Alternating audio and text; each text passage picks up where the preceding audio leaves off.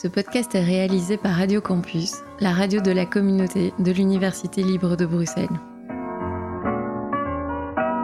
On n'est pas forcément obligé de hurler, de jeter les soutiens-gorge dans la rue et d'être lesbienne. Ah bah merde alors Cela vous est déjà arrivé de vous demander en regardant un film, une série, une pièce de théâtre, un reportage à la télé, quelles étaient les histoires qui se cachaient derrière le visage de ces femmes artistes, journalistes, activistes, politiques? Moi, personnellement, ça m'arrive tout le temps. Puis j'ai remarqué qu'on parlait peu d'elles dans les médias. Bien sûr, on va parler de leurs projets, mais d'elles. Vraiment d'elles.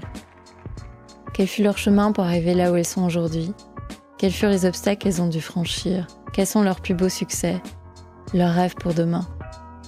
Je m'appelle Carole Cornet, je vous souhaite la bienvenue dans Her, un podcast qui dresse le portrait des femmes belges, inspirantes, innovantes passionnant. Alors justement, les femmes, parlons des femmes.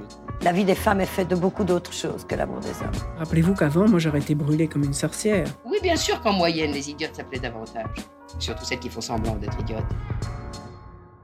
Alors, le 28 décembre 1967, la loi autorisant la pilule contraceptive est promulguée en Belgique. Elle est à l'époque le symbole de la libération sexuelle. Contraception et avortement sont les deux facettes d'un même droit des femmes à disposer de leur corps. En quelques années, la pilule devient le premier moyen de contraception en Belgique. En 2005, le Centre international de recherche sur le cancer reconnaît la pilule œstroprogestative comme produit cancérigène de première catégorie pour les seins, le col de l'utérus, le foie et les voies biliaires.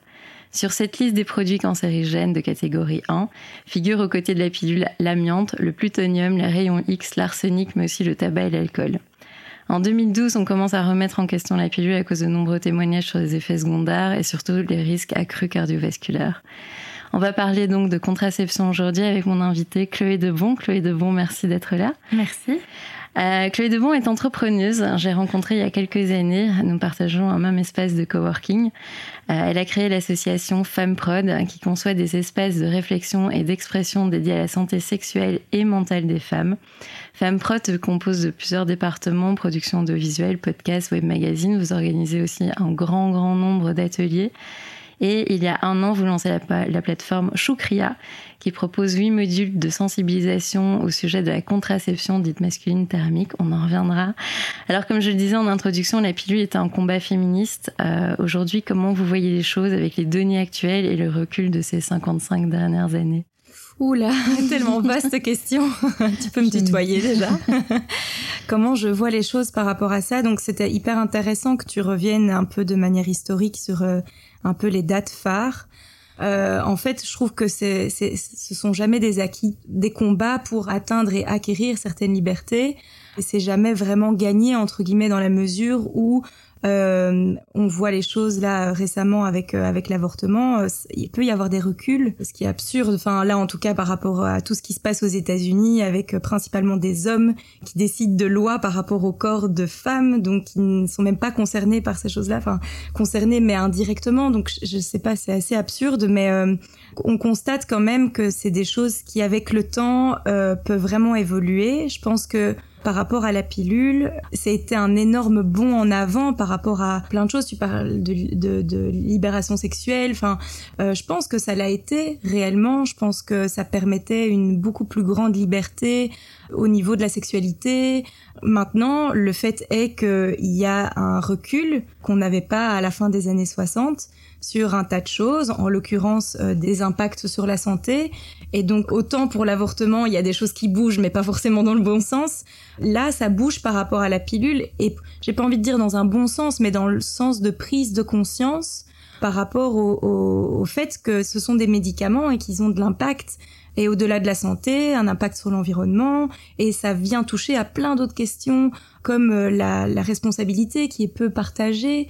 Donc voilà, c'était très positif à un moment donné que les femmes puissent, euh, tu parles de disposer de son corps, et donc le fait de pouvoir te contracepter, ça te donne un pouvoir, effectivement. Là, en l'occurrence, c'est de se dire, ok, je pourrais en disposer d'une autre façon. Et donc, c'est intéressant de voir un peu les réactions. J'ai rencontré des femmes un peu plus âgées qui se sont battues, qui parlent d'ingratitude. Euh, et puis quand on en discute, ça s'apaise un peu parce que je pense que tout simplement, euh, c'était pas des choses qui étaient prévisibles à ce moment-là en fait. Moi j'ai 33 ans, on est la première génération de femmes qui avons pris la pilule si jeune, à 14, 15 ans, pendant des années et pendant plus de 10 ans parfois. Je pense qu'il faut pouvoir parler à ces femmes plus âgées qui sont battues en disant voilà, nous on a ces problèmes-là, on les vit dans nos chairs, donc il faut pouvoir les entendre et c'est pas pour autant qu'on enterre des combats passés et qu'on les condamne et qu'on dit que c'est pas bien. Euh, que ce n'était pas bien. Mais euh, c'est juste qu'il faut pouvoir les revoir avec des nouvelles lunettes à l'heure actuelle. Et c'est en débat perpétuel, en fait, et constant, comme pour l'avortement. Enfin, je pense que vraiment, c'est des choses qui évoluent. Et donc voilà, ce serait mon avis assez décousu par rapport à ça. Mais ouais, plein, plein de phases, plein de dates phares, plein de phases très intéressantes euh, Sabrina de Busca dans son livre, enfin tu te réfères à plein de choses qu'elle explique, euh, entre autres les cancers qui sont liés euh, aux hormones et tout. Elle en parle beaucoup dans son bouquin. Elle parle de révolution et donc de dire qu'il y a eu cette première révolution avec l'accès à la pilule, etc., mais qu'il y en aura d'autres par la suite. Et d'ailleurs, on est probablement en train de vivre une autre révolution qui est, alors elle, elle parle d'une révolution d'accéder à la contraception sans souffrir. Et moi, je rajoute sans souffrir et qui soit partagé. Parce que ça, c'est vraiment, tu parlais de ces modules de sensibilisation sur la contraception dite masculine thermique. Moi, je pense que c'est euh, c'est aussi hyper important qu'on parle de cette charge qui est peu partagée. Et donc, c'était ça que je voulais dire tout à l'heure. C'était euh, une belle liberté pour les femmes d'accéder à un moyen de contraception tel que celui-là. Mais ça a aussi déclenché un peu de paresse, je dirais, du côté euh, des hommes qui se sont un peu euh, dédouanés. Du coup, je pense qu'elle en parle très bien. Euh, Sabrina de Busca dans son livre, elle le dit. Pendant tout un temps, les hommes de père en fils, ça se transmettait un petit peu cette technique du retrait.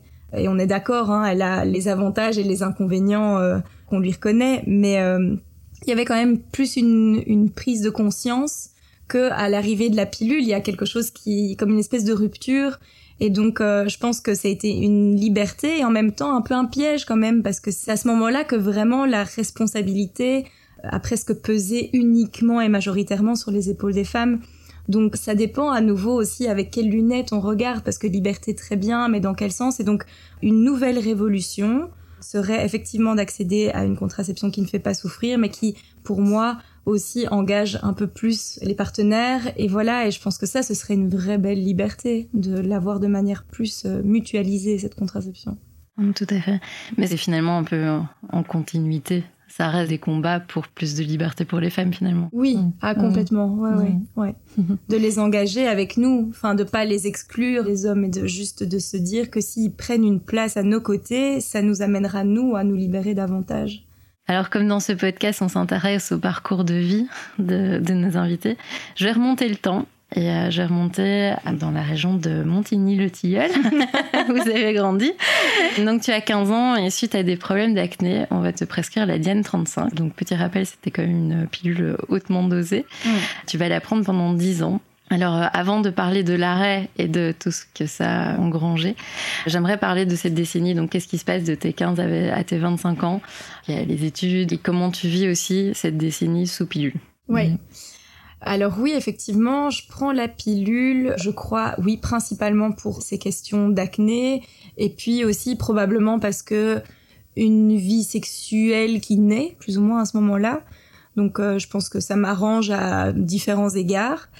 Et oui, chose que j'ai réalisée bien bien plus tard dans mon parcours, mais du coup, je commence et j'entame ma sexualité sous camisole chimique. Enfin, c'est un terme peut-être un peu puissant et peut-être pas forcément approprié, mais je connais pas ma sexualité sans hormones avant l'arrêt de ma pilule à 25 ans.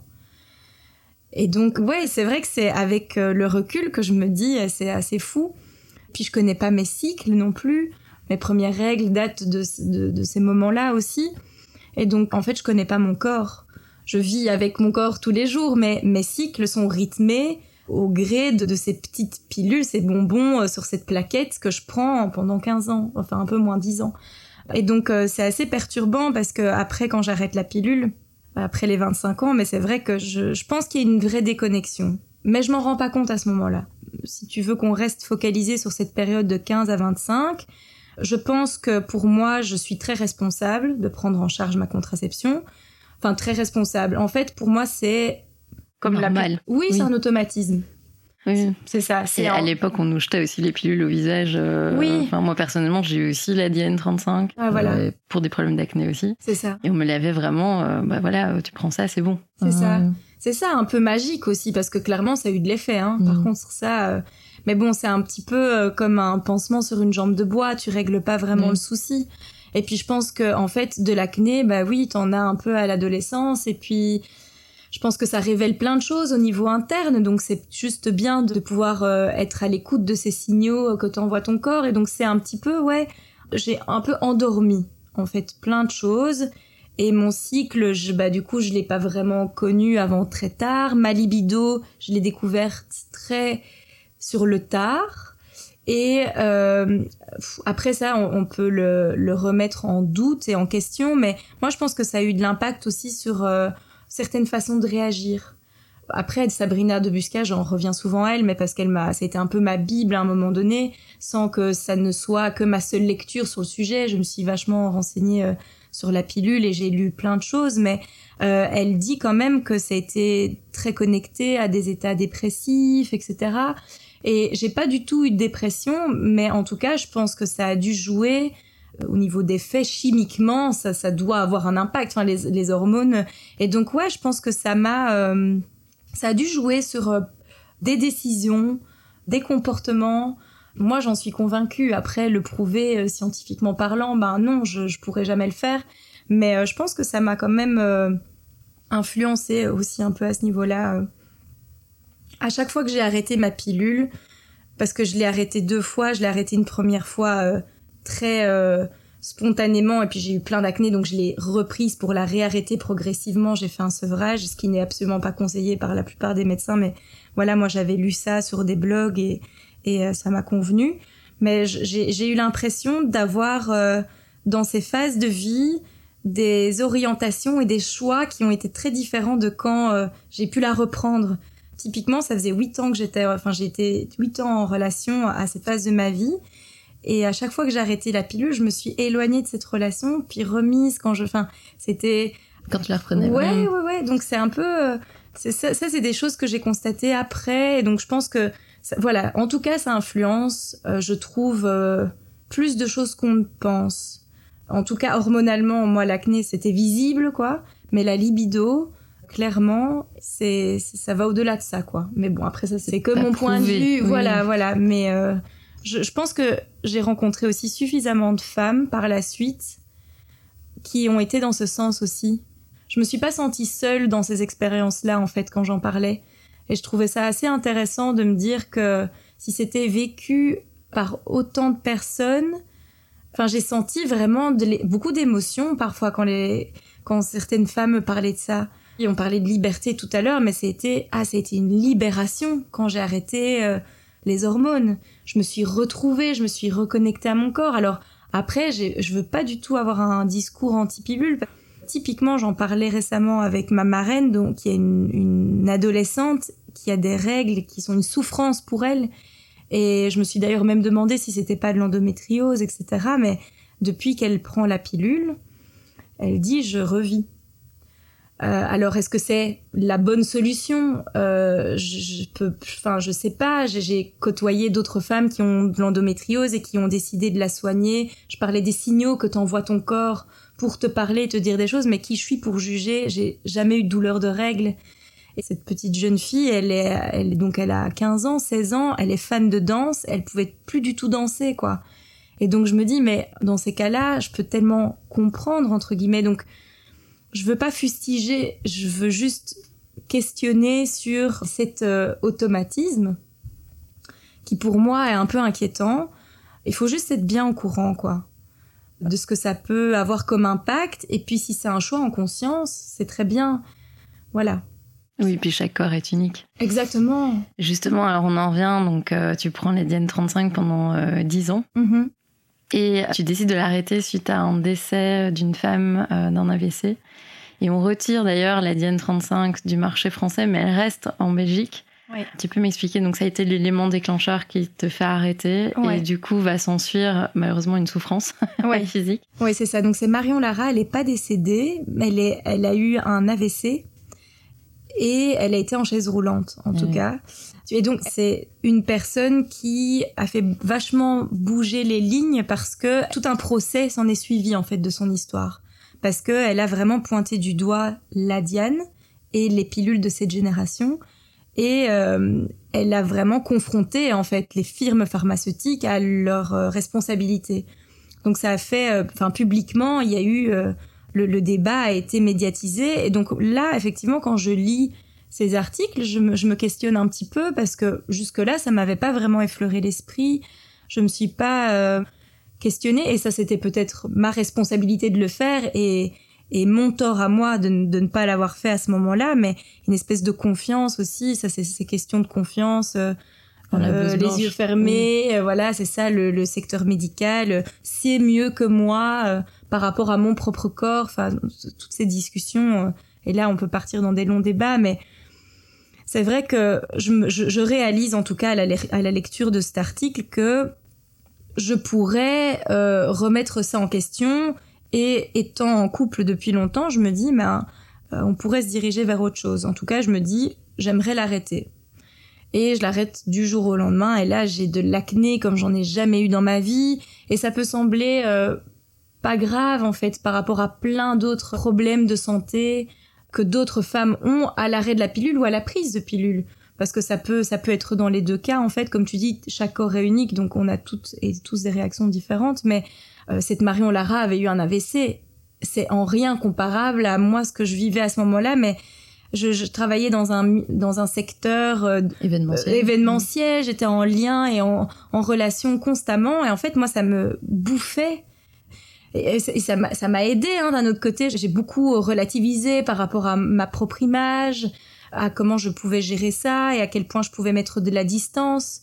Tous ces trucs d'apparence, d'image, etc. C'était challengeant, intéressant, mais voilà, il y a un moment donné où même j'ai pas pu le gérer. Je me suis dit, je reprends la, la pilule. Et du coup, je m'en suis sevrée, comme on pourrait se sevrer d'un antidépresseur?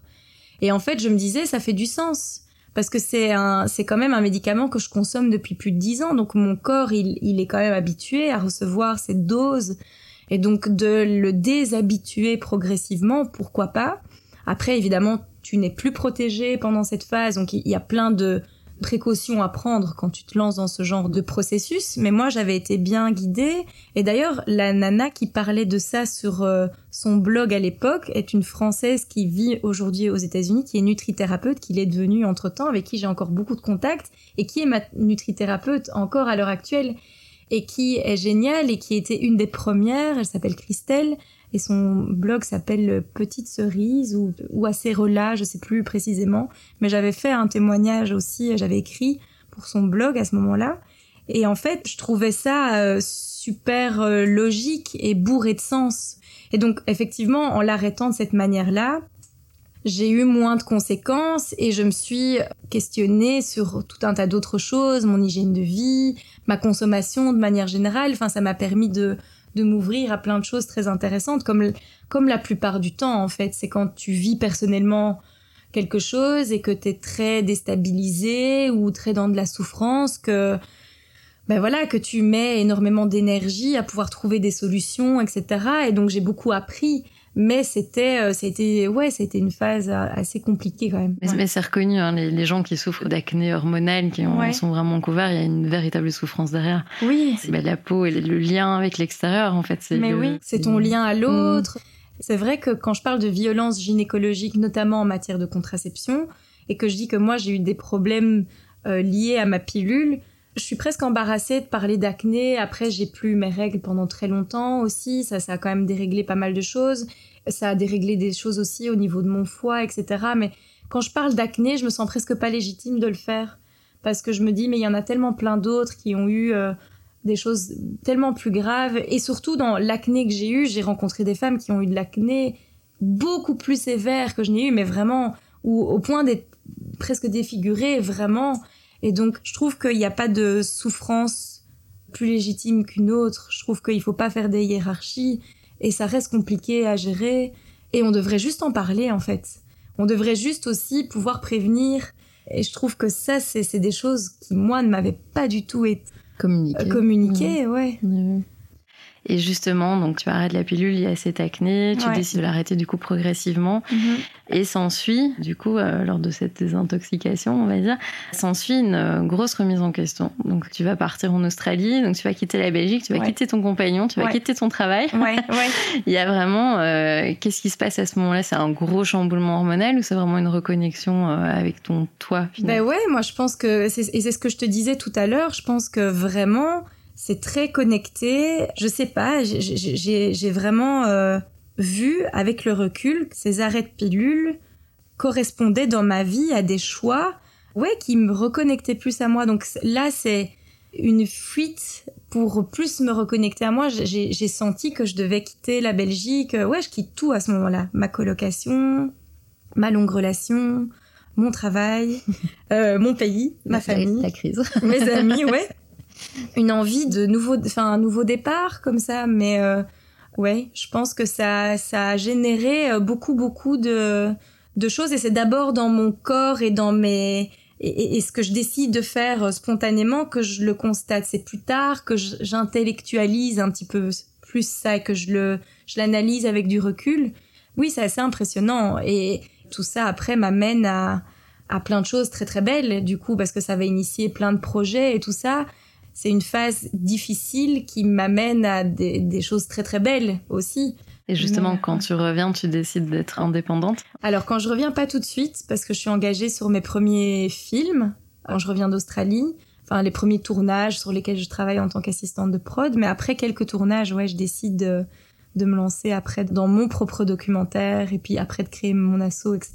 Ouais. Oui, parce que ce qu'on n'a pas dit, c'est du. Enfin, on l'a- dit entre les lignes, mais c'est vrai qu'avec toutes les recherches que tu fais, parce que tu essayes de comprendre ce qui se passe en fait dans, dans ton corps, Ouais. euh, il y a quand même tout un travail d'investigation et c'est un Ouais. peu toutes des choses que tu commences en fait à pointer. Il y a, il y a vraiment et des gens que tu rencontres, Mm. il y a vraiment beaucoup de choses. Et tu décides, suite à ça, bah, d'en faire un documentaire. Ouais, exactement. En fait, je me rends compte, d'abord, effectivement, je le fais à titre privé et personnel, pour moi, me sortir d'affaires, entre guillemets, d'essayer de comprendre. euh, Et donc, euh, j'explore beaucoup, euh, au départ, de manière un peu désespérée, hein, pour trouver des solutions, etc., parce que j'en peux plus de stagner.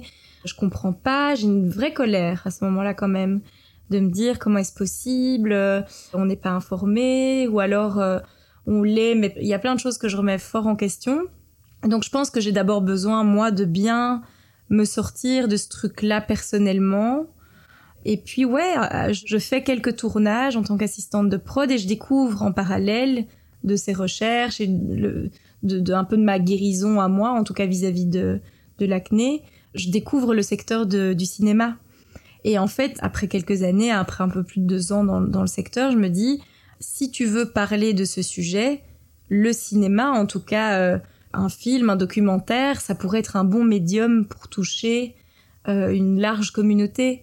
À ce moment-là, ça se combine bien. Mon idée de parler d'un sujet, et à l'époque, j'écris beaucoup, et je me dis pourquoi pas un bouquin, etc. Mais je me dis en fait, là, tu, tu touches à un secteur euh, très intéressant dans lequel tu veux plus forcément travailler en tant qu'assistante de prod, parce que j'étais un peu fatiguée de la prod et tout ça. Mais euh, tu pourrais mettre à profit euh, tout ton réseau et te lancer un peu plus dans de la mise en scène, là en l'occurrence de la réalisation, et parler de ce sujet de cette façon-là. Parce qu'en plus, à ce moment-là, je consomme moi-même pas mal de docus qui m'impactent très fort. Conspiracy, euh, qui parle de la consommation de la viande à ce moment-là. Euh, J'en vois plein en quête de sens. Il y en a, il y en a plein qui vraiment me font percuter et je me dis euh, c'est un bon canal pour passer des idées. Et donc euh, ouais, là je me lance dans un truc un peu fou et et je me rends compte sans bien me rendre compte en fait à Mhm. ce moment-là. Mais je suis tellement euh, déterminée que je lâche pas. et là, quatre ans plus tard, on y est toujours, bien plus loin dans le process. Mais euh, ouais, ça c'est un peu le début de, de tout ça, ouais. Euh, Et justement, comment il évolue ce projet euh, Donc, parce qu'il il commence avec le, le titre de Flower of Life. Exact. Ouais. Il devient maintenant Icose. Ouais. C'est quoi le cheminement en fait? Parce que tu rencontres des gens. Oui. Il y a, je pense qu'il y a huit intervenants, si j'ai Oui, bien lu. exactement, c'est ouais. un documentaire de 52 minutes, mais Ouais. c'est quand même un travail énorme sur plusieurs années, Ouais. donc qui évolue en fait. Ouais, Euh, complètement, qui évolue très fort. Bah, au départ, je te parlais de colère et tout ça. Je pense que je le crée beaucoup dans ce truc d'un peu de colère, de pourquoi on n'est pas au- aussi informé. Donc c'est une énergie vraiment qui me qui me fait euh, créer, donc c'est très positif. Euh, je rencontre énormément de d'experts, expertes entre guillemets, des gynécologues, des médecins, des des infirmiers, infirmières. Enfin, je rencontre vraiment pas mal de personnes dans le milieu, un peu dans la sphère médicale, mais aussi des des femmes qui aimeraient témoigner par rapport à des expériences liées à la pilule, d'abord en tout premier lieu. Et en fait, au plus j'avance, au plus je me dis, c'est à ces personnes que j'ai envie de laisser la place. Parce que les experts expertes, finalement, ont plus de place pour s'exprimer. En fait, je me disais, j'ai pas besoin de cette caution-là non plus. Je trouve qu'un témoignage en tant que tel, il est très fort et impactant. Est-ce qu'il a besoin d'être validé par des paroles d'experts? Aussi, je me disais que je serais moins pointée du doigt peut-être euh, ou remise en question sur des, telle ou telle donnée. Je me suis dit, si tu vas dans le témoignage et dans dans de l'affect, dans de l'émotion, tu t'exposeras moins à de la critique parce que ça a été très difficile au début quand j'ai commencé. Euh, je me rappelle, j'avais été voir un recteur d'un hôpital et ça avait été vraiment rude. Un des tout premiers entretiens que j'avais dans le cadre du film, donc j'arrivais très naïve, avec plein d'idées dans la tête. À titre privé, je m'étais lancée dans la symptothermie donc qui est une, une, méthode de contraception sans hormones qui permet de calculer son cycle avec sa température et l'analyse de la glaire cervicale ou la position du col de l'utérus. Et euh, ça m'a pris beaucoup sur mon corps. Je l'utilise plus aujourd'hui cette méthode, mais je trouve qu'elle devrait être enseignée à l'école parce que même si euh, c'est pas utilisé comme moyen de contraception, il permet vraiment de se connaître mieux en tant que femme, euh, tes cycles, le moment de ton ovulation, tout ce qui change au niveau corporel et comment tu peux l'analyser et, le connecter à telle ou telle euh, phase de ton cycle. Et, euh, et, donc je lui parle de ça, je lui dis mais en fait vous avez un énorme pouvoir sur les programmes de tous ces jeunes médecins qui sortent. Et du coup je, parle de contraception non hormonale, je parle aussi de l'impact des hormones sur la santé et tout. Il est pas du tout réceptif quoi. Il est pas du tout réceptif. Il me dit que en tant que médecin ils ont une responsabilité par rapport à, aux techniques qu'ils enseignent et que ces méthodes-là ne sont absolument pas euh, euh, valables. Alors que dans les chiffres, c'est pas le cas. Vraiment, Sensiplan, qui est une des méthodes euh, symptothermiques, très très valable. Et, enfin, au niveau des indices de Pearl, elle tient complètement la route, aux côtés de plein d'autres.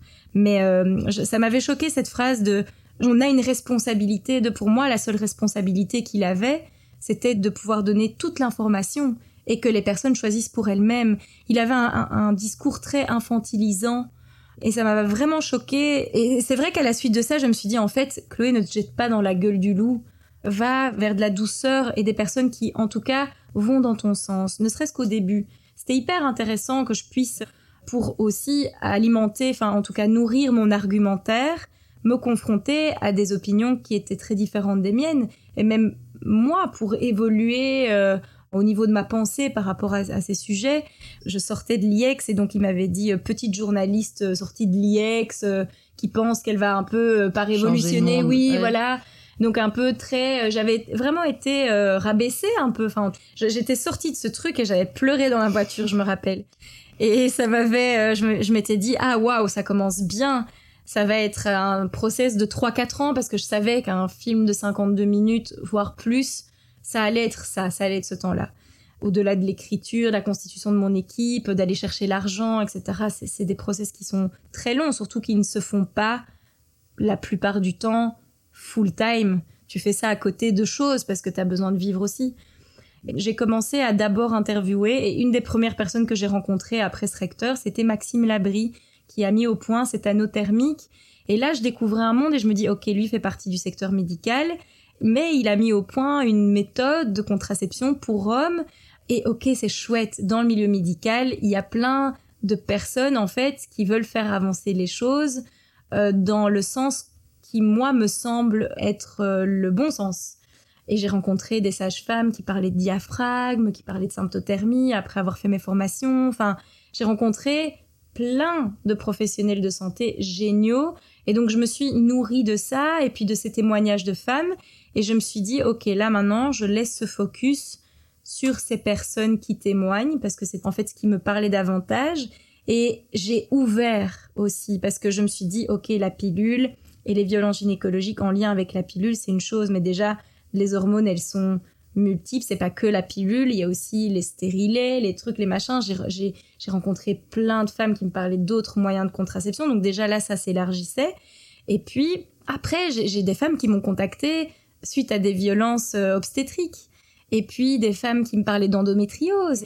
Et donc là, je me suis dit, ok, en fait, ne, ne ferme pas ton spectre. Et puis moi-même, en écrivant, et c'est une, société de production qui m'a accompagnée un temps, euh, Extrasystole. Louise et, et, Orient, je les remercie de tout cœur. Ils m'ont vraiment poussé à aller aussi chercher davantage en ma propre histoire pour voir quels autres éléments auraient pu me pousser aussi fort dans cette démarche. Et donc en fait, j'ai constaté qu'il y avait d'autres choses sous-jacentes qui m'amenaient en fait à avoir peut-être cette colère autant et à tenir autant aussi à ce projet dans l'idée de, de violence vécue dans le milieu médical. Et ça, j'en parle dans le film. Du coup, je, je, ouais, le, le, chemin euh, est très intéressant dans sa longueur parce qu'il m'a permis d'affiner au niveau de l'écriture et puis même de me rendre compte de certaines choses par rapport à ma propre histoire et du coup d'aller encore plus profondément dans, dans, dans, certaines choses et dans certains détails qui aujourd'hui nourrissent beaucoup plus le film.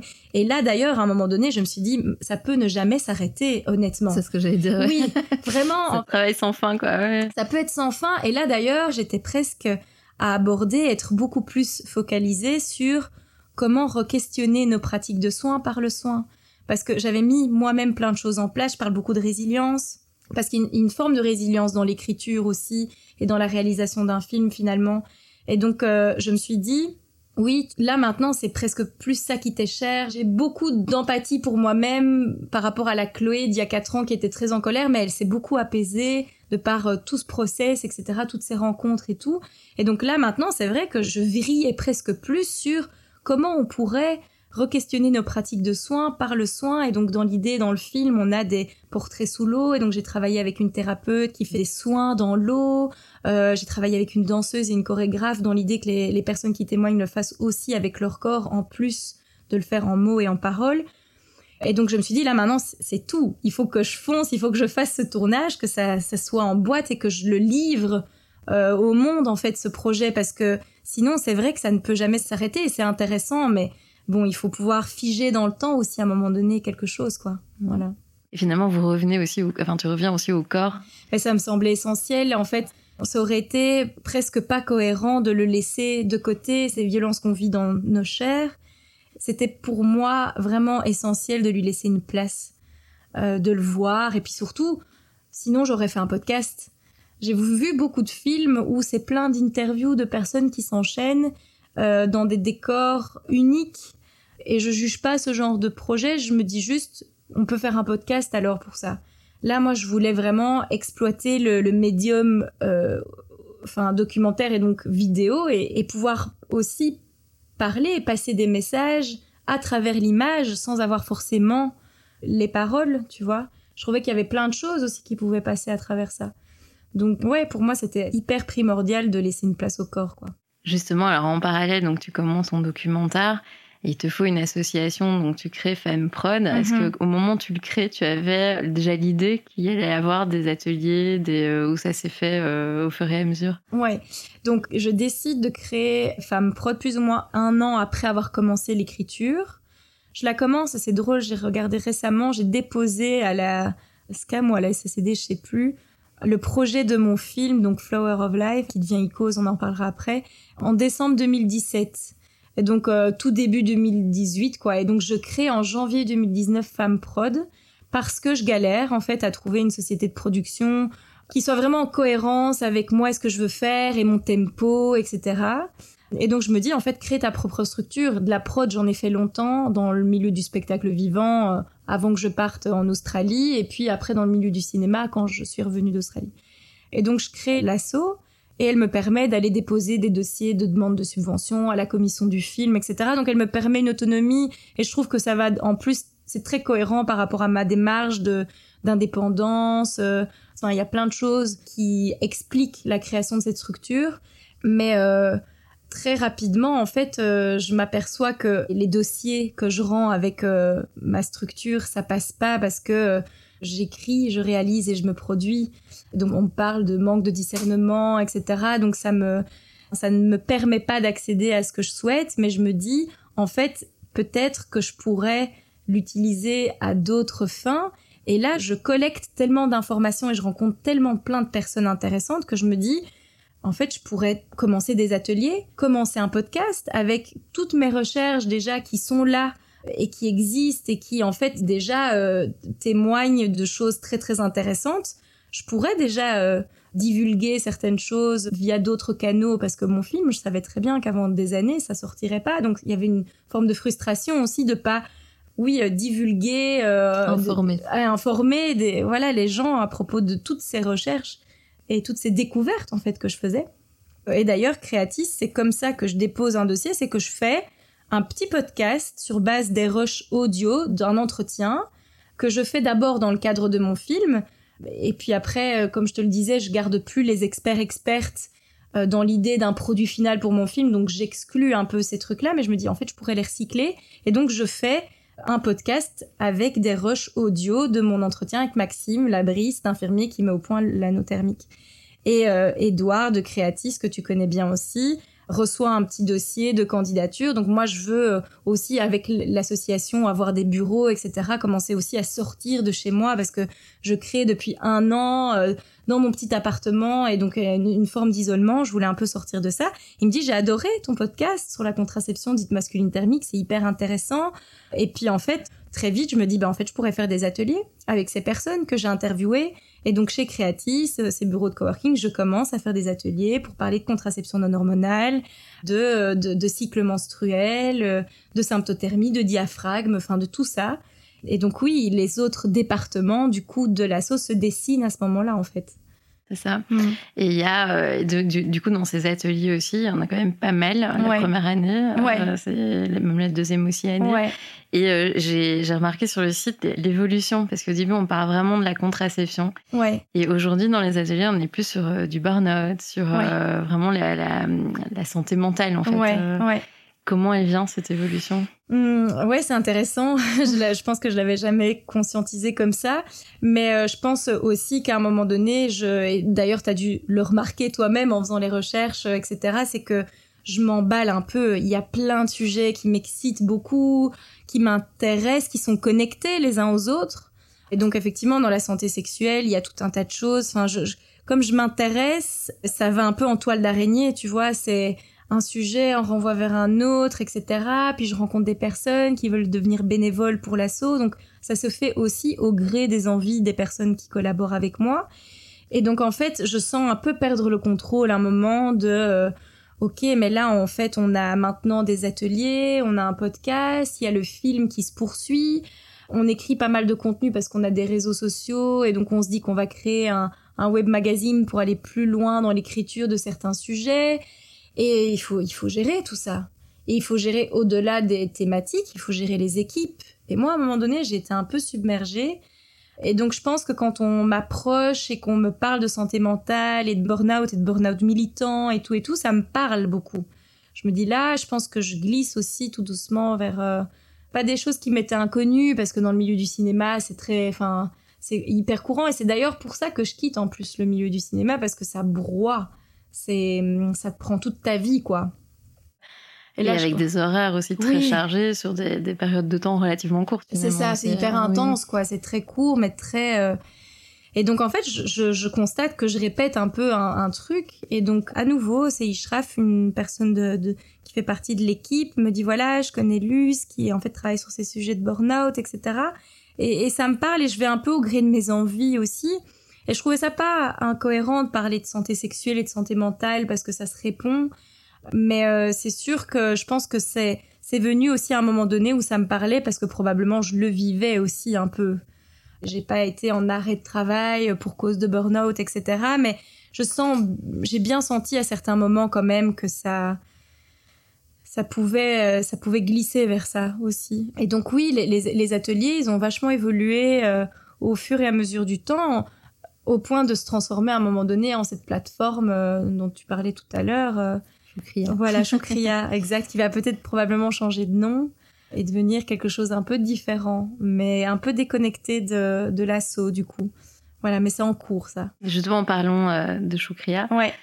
donc cette plateforme autour de la, la, contraception dite masculine thermique. Alors, pour les auditeurs qui ne savent pas ce que c'est, est-ce que tu peux expliquer en deux mots? Ouais. Donc la contraception thermique, c'est alors il y a plusieurs méthodes. Il y a l'anneau thermique, qui est un espèce d'anneau en silicone comparable à celui de la cup qui permet une remontée testiculaire. Donc on passe la verge et la peau des testicules et les testicules remontent dans les canaux inguinaux et vont se loger au chaud dans le corps. Euh, donc il y a un protocole à suivre, il faut le garder 15 euh, heures par jour tous les jours. En amont, il faut faire des spermogrammes, c'est pas efficace tout de suite, il faut un laps de temps de 3 mois, etc. Mais euh, la technique est très simple, c'est que il y a un impact de la chaleur sur la spermatogénèse. Et donc le fait de conserver au chaud les testicules 15 heures par jour tous les jours fait qu'il n'y a plus de production de spermatozoïdes et donc une infertilité momentanée. Et donc l'anneau permet cette remontée testiculaire donc pour maintenir les testicules dans le corps, mais il y a aussi d'autres euh, euh, d'autres dispositifs qui existent. Il y a le slip chauffant. Donc c'est un slip qui fonctionne de la même façon avec un trou et un élastique, donc qui permet la même la même euh, la même technique en fait. Et il y a aussi le jockstrap, enfin il y a plein de dispositifs qui existent pour cette remontée testiculaire à côté. Il y a le spermapose qui est un boxer thermique et donc là c'est pas une remontée testiculaire, c'est un apport de chaleur externe. Donc c'est une petite compresse qui vient se poser tout près des testicules et c'est lié à une petite batterie qui fait que ça chauffe, c'est comme une petite bouillotte. Ça chauffe jusqu'à 40 degrés donc là, il faut le porter un peu moins longtemps. C'est un protocole de 3 heures par jour, tous les jours aussi, parce qu'un homme est fertile 24 heures sur 24, 7 jours sur 7. On parle à la femme. voilà, exactement. Et euh, donc les, les, protocoles sont un peu différents. Celui-là, il peut être mis en place après un mois de port. Enfin, il devient efficace après un mois de port parce que, en fait, la, la chaleur qui est un petit peu plus élevée fait que ben, on doit le porter un peu moins longtemps et que c'est efficace plus vite. Mais euh, voilà, c'est deux possibilités de se contracepter qui se basent sur la chaleur. C'est juste que les dispositifs sont un peu différents. Il y, en, a certains qui permettent la remontée testiculaire, d'autres qui permettent un apport de chaleur externe. Voilà. Et comment s'est perçue cette, euh, cette contraception? Parce que moi, je me souviens qu'à l'époque, quand on était chez Creatis, on en parlait et, euh, et du coup, j'en avais parlé autour de moi en disant, mais mhm. c'est génial. Et j'ai eu vraiment des réactions. Enfin, là, c'était je veux dire blanc ou noir. Donc il y avait des, gens qui disaient ah oui pourquoi pas et puis après j'avais des, amis qui me disaient euh, ah non mais moi c'est exclu. Euh, et là, je me suis dit, waouh, on voit quand même la différence. Enfin, nous, quand on est une femme, on met des soutiens-gorge, on met des, enfin, des tampons. Enfin, on a, on a quand même tout un, je veux dire, euh, tout un attirail de choses. et c'est vrai qu'on dit juste à un homme, mais tu vas mettre ça, et c'est une réaction finalement, ah non, mais ça, euh, jamais. Euh, ouais, ouais. Comme si on touchait au Saint Graal. Oui, bah, c'est les bijoux de famille, quoi, comme on dit. c'est les bijoux de famille c'est précieux. Mais alors, je suis très surprise parce que moi, je me suis intéressée à ces sujets il y a 4-5 ans. Et il y a 4-5 ans, franchement, quand j'ai commencé à aborder ces sujets, c'était, euh, c'était, on me rigolait au nez. C'était drôle, mais avec quoi tu viens? C'est quoi ces histoires? Euh, Enfin, c'était, je n'étais pas prise au sérieux du tout.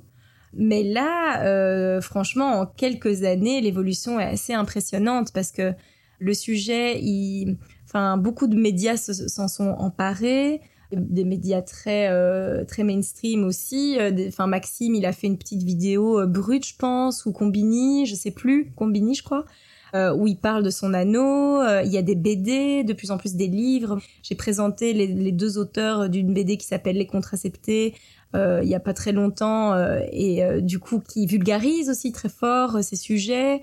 nous, on a fait des plateaux télé avec la, la, SBL OIS. On a fait un, colloque qui s'appelle Focus sur les couilles aussi, qui parlait pas que de contraception thermique, on a parlé de vasectomie, on a parlé de préservatifs, on a parlé de... Tous les moyens de contraception. Exactement, tout à fait. Et en fait, vraiment au fur et à mesure du temps, j'ai vraiment pu constater une évolution. Donc, ce truc de ah c'est rigolo à ah ouais, de quoi s'agit-il? Vraiment de la curiosité. J'en parlais avec euh, Maxime récemment, il disait, euh, en fait maintenant la communauté scientifique, au-delà de s'y intéresser, le considère réellement.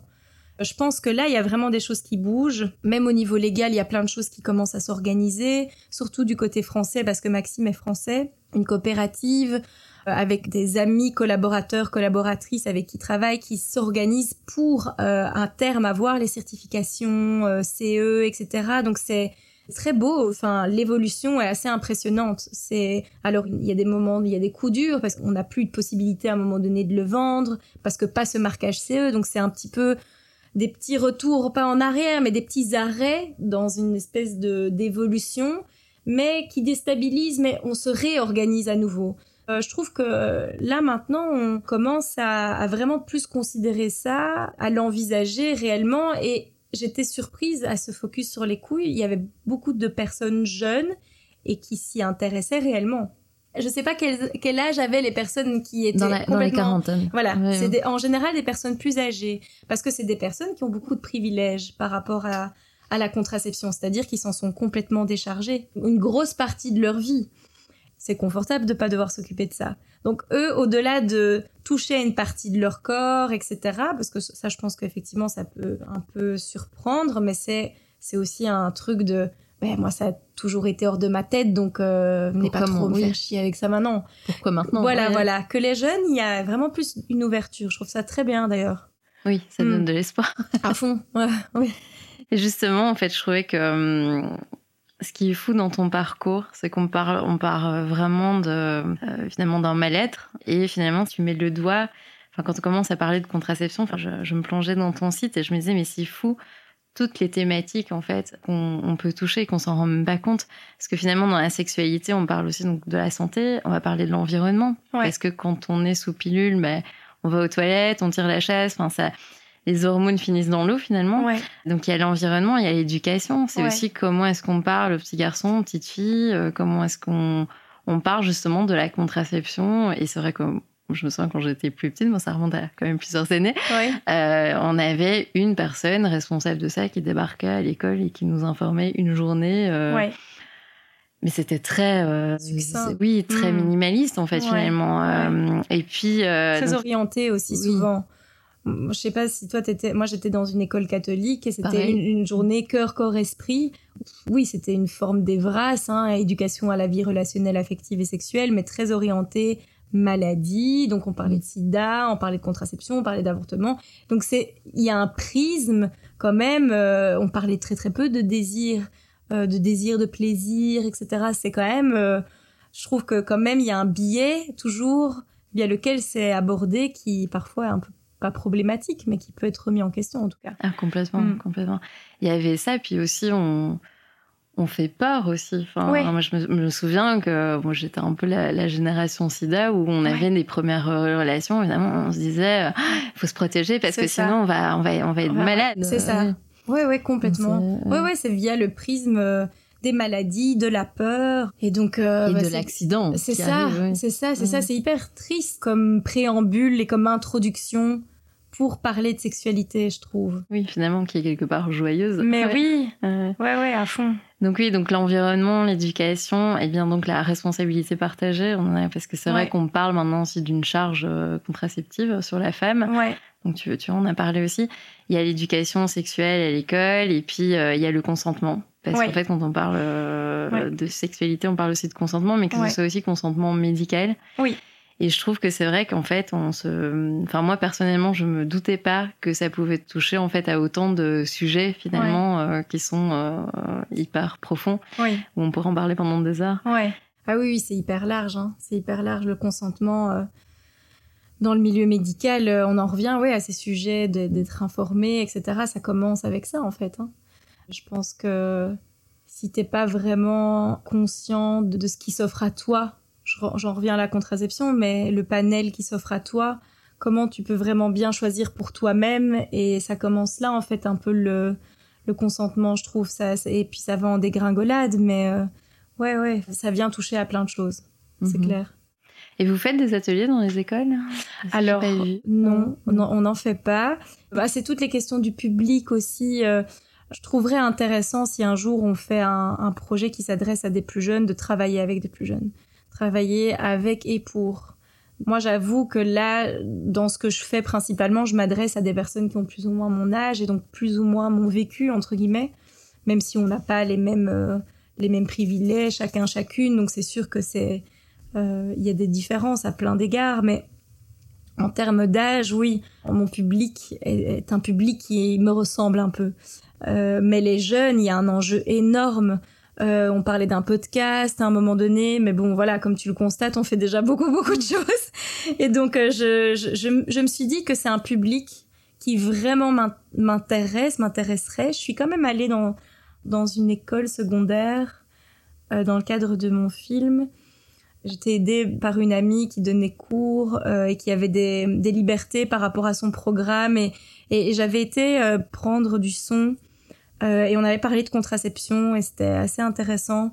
Voilà, l'envie serait de pouvoir avoir un, un podcast qui parlerait de ça. À l'heure actuelle, malheureusement, il n'y a rien d'abouti.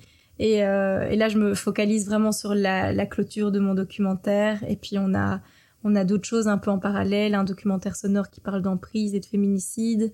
Donc là, on a encore dans tout ça pour cette année en fait. Tout ça pour euh, alors là, on est en 2022, donc le film sortira en 2023. Là, on est dans une phase de post-production. Euh, j'ai signé hier avec une boîte de prod qui m'accompagne, voilà. Et donc euh, merci. Et donc un teaser va bientôt sortir, un teaser euh, un petit peu plus, enfin oui, avec quelques images là qu'on aura sélectionnées. Et puis le documentaire sonore, à mon avis, ce sera pas avant 2023 non plus. Et l'évolution de la plateforme Choukria qui va devenir autre chose, ce sera aussi probablement dans le courant de 2023. Donc euh, voilà, le Et public. Qui va devenir. Euh... Alors, qui va devenir plutôt un espace en ligne.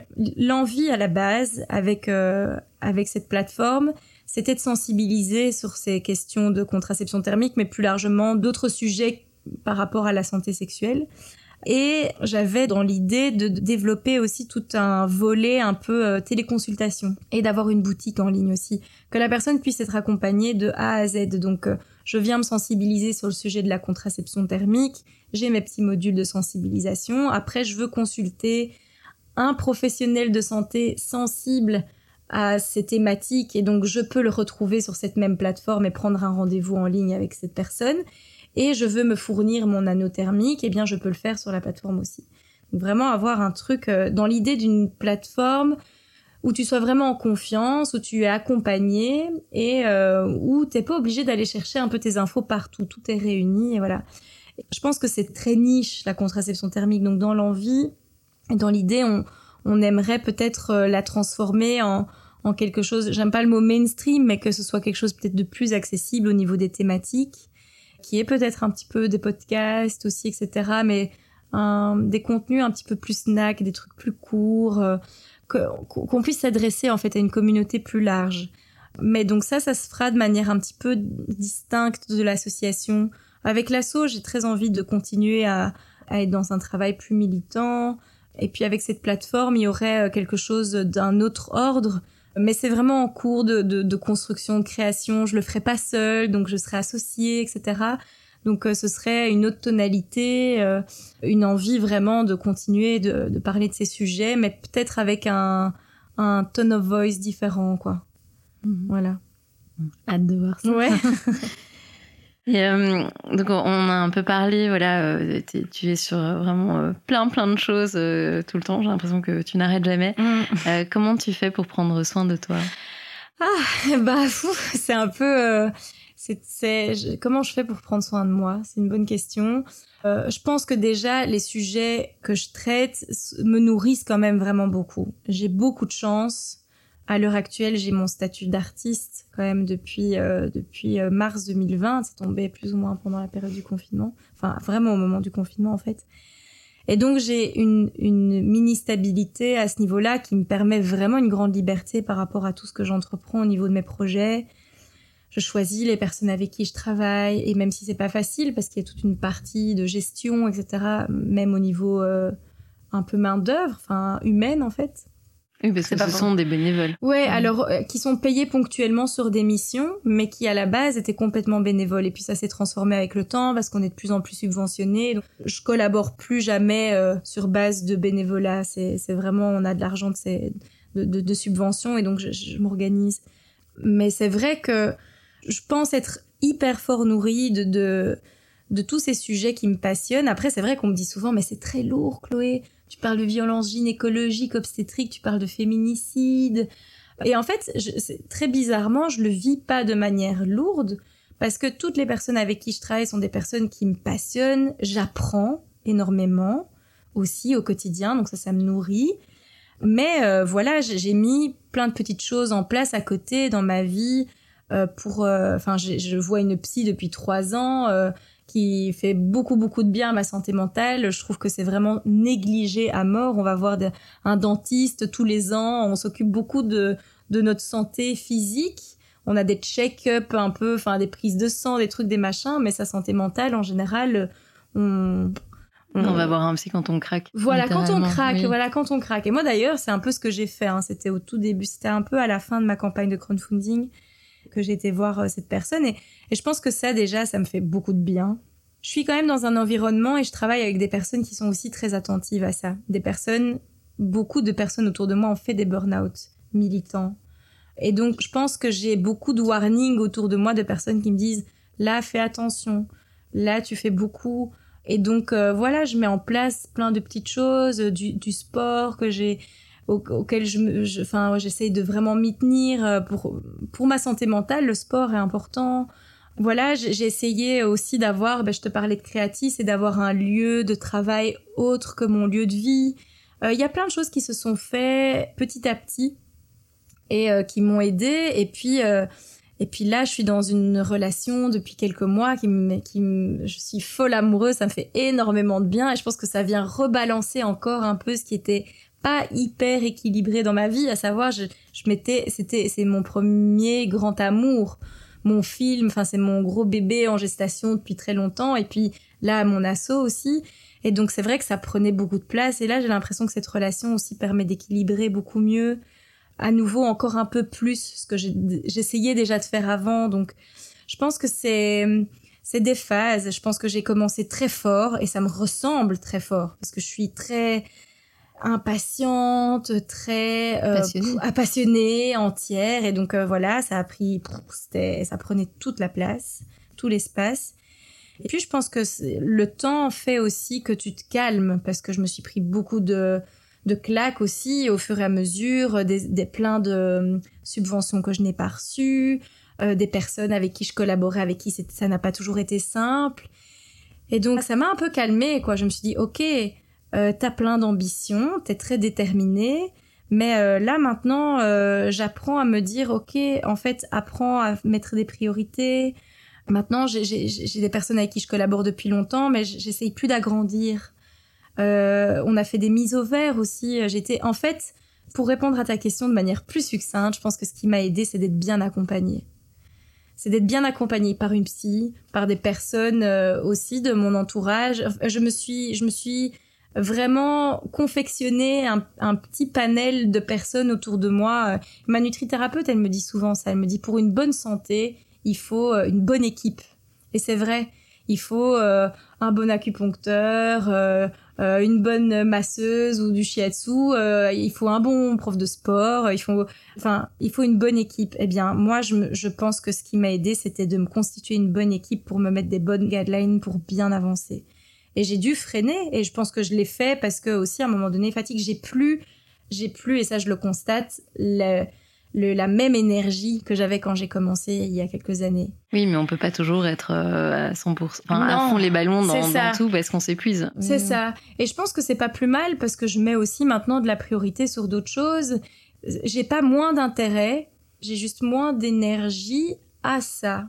Je pense que j'ai envie de mettre aussi un peu d'énergie maintenant dans ma relation.